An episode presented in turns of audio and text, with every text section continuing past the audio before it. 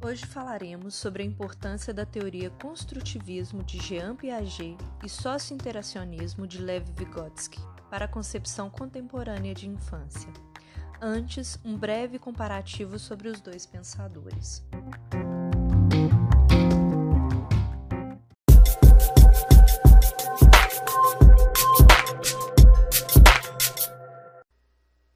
Jean Piaget e Lev Vygotsky eram ambos psicólogos do desenvolvimento que estudaram como a linguagem se desenvolve em crianças. Piaget e Vygotsky acreditavam que a natureza curiosa das crianças dá a elas a capacidade de desenvolver competências linguísticas desde a tenra idade. Ambos são considerados pioneiros no campo da psicologia do desenvolvimento.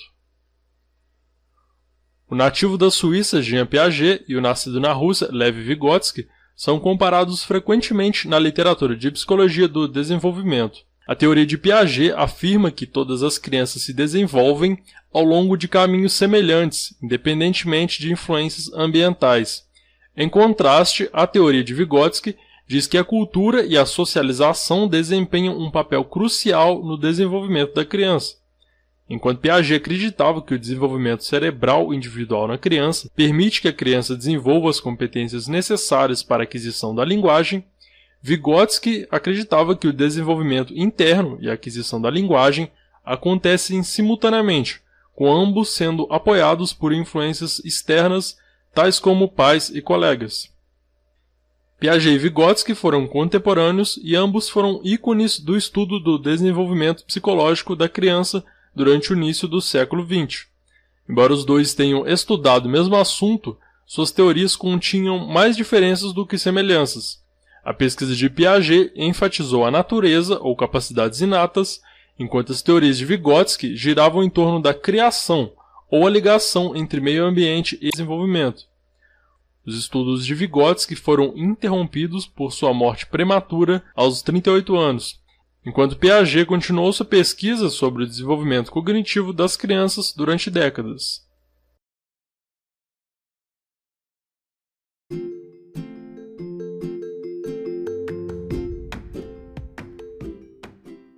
O que conhecemos hoje sobre educação infantil em nada se assemelha a séculos atrás. Na Grécia Antiga, por exemplo, as crianças não eram conhecidas como tal eram até chamadas de adulto em miniatura, fazendo trabalhos e vestindo roupas de adulto, mas em tamanho menor. Dessa forma, não tinham acesso a brincadeiras, estudos e outras atividades que hoje em dia as crianças têm. Durante séculos, o conceito de infância e criança era desconhecida. Somente a partir do século XVII o conceito de educação infantil aparece. A partir do século XVIII, as crianças começaram a serem realmente conhecidas como crianças. Suas vestimentas ficaram mais adequadas às suas faixas etárias, começaram a ter um tratamento melhor. Já no início do século XX, surgiram importantes teóricos, entre eles Jean Piaget e Lev Vygotsky, que se preocuparam em estudar o desenvolvimento humano, entre os quais o das crianças, e deixaram notórios estudos sobre o assunto. A concepção que temos hoje de infância precisou ser amadurecida ao longo do tempo. Nem sempre a criança foi direito de direitos. Essa é uma conquista extremamente importante e necessária, hoje já consolidada na legislação e diretrizes de ensino.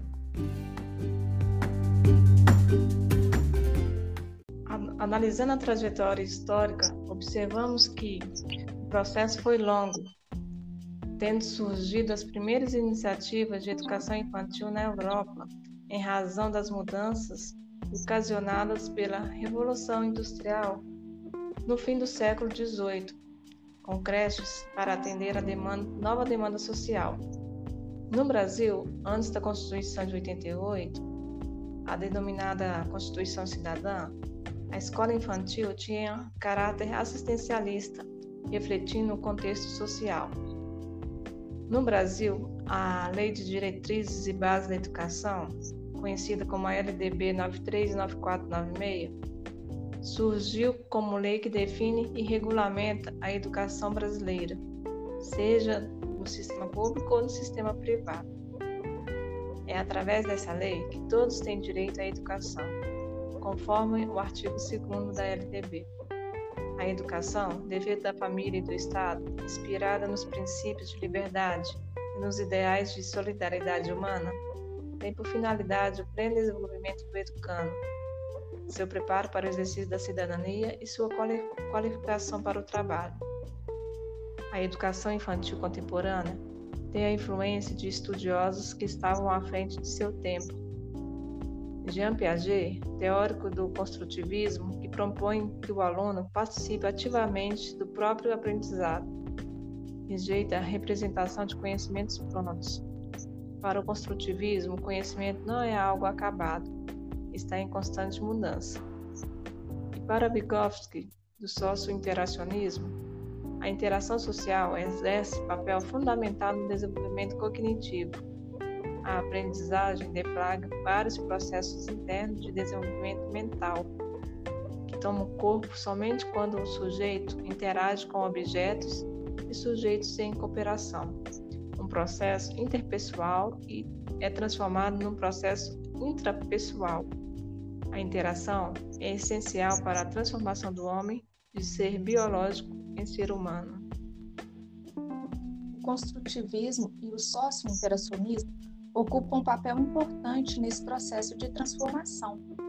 É hoje, a educação infantil, tendo a infância como fase de enorme e essencial aprendizado, estabelecendo o lugar da escola nesse processo, onde a criança aprende através de estímulos, do brincar, onde deve ser respeitada sua faixa etária e necessidades para a construção do conhecimento e interação social, enquanto de sua própria aprendizagem e provido de direitos. No Brasil, contribuíram também para esses estudos sobre a infância Maria Montessori e Emília Ferreiro.